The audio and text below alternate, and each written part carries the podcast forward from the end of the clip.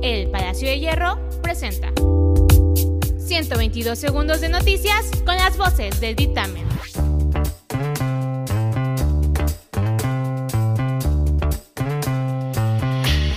Yo soy Jalil Beiruti y estas son las noticias del día.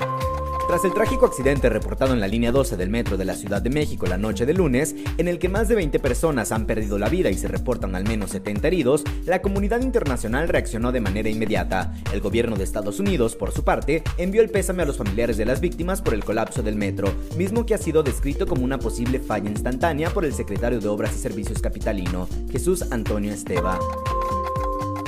Mientras tanto, esta mañana durante la conferencia de prensa del presidente, la jefa de gobierno de Ciudad de México, Claudia Sheinbaum Pardo, dio a conocer que derivado del accidente del metro de CDMX, se solicitará un peritaje internacional para determinar cuáles fueron las causas de este. Al mismo tiempo, la mandataria afirmó que la Fiscalía General de Justicia de la Ciudad de México inició un peritaje desde ayer por la noche. Decenas de miles de personas salieron a las calles de Colombia para manifestarse contra una reforma tributaria destinada a llenar un agujero fiscal relacionado con la pandemia del COVID-19. Durante los días de protesta, al menos 19 personas murieron y cientos más resultaron heridas por parte de los policías, quienes recibieron la orden de abrir fuego, hecho que ha causado gran indignación en el mundo entero. El candidato de la coalición Juntos Haremos Historia en Veracruz, Ricardo Exome Zapata, afirmó que el camino a la transformación de nuestra ciudad comienza hoy, por lo que asegura va a realizar un cambio en Veracruz, comenzando por acabar con la corrupción que hoy existe en el ayuntamiento panista. Por ello, retó a los otros candidatos del resto de los partidos a transparentar sus bienes.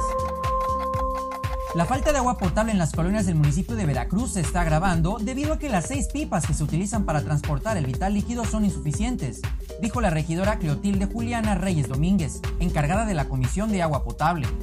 La entrevistada aseguró que existe mucha población que se abastece del agua en forma directa, es decir, no cuenta con aljibe ni tanque de almacenamiento por la falta de recursos económicos.